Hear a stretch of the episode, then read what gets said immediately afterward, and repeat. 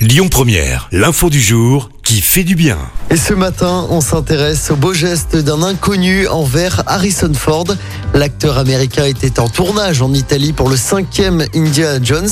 Sauf que là-bas, il a perdu sa carte bancaire. Heureusement pour lui, c'est un touriste qui est retombé sur la carte bleue et l'a directement remise à la police près de Palerme.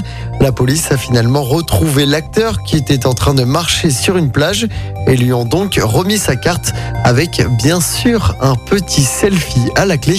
L'acteur aurait confié être soulagé d'avoir pu récupérer sa carte et d'être dans un endroit où les gens sont si honnêtes. Écoutez votre radio Lyon Première en direct sur l'application Lyon Première, lyonpremière.fr et bien sûr à Lyon sur 90.2 FM et en DAB+. Lyon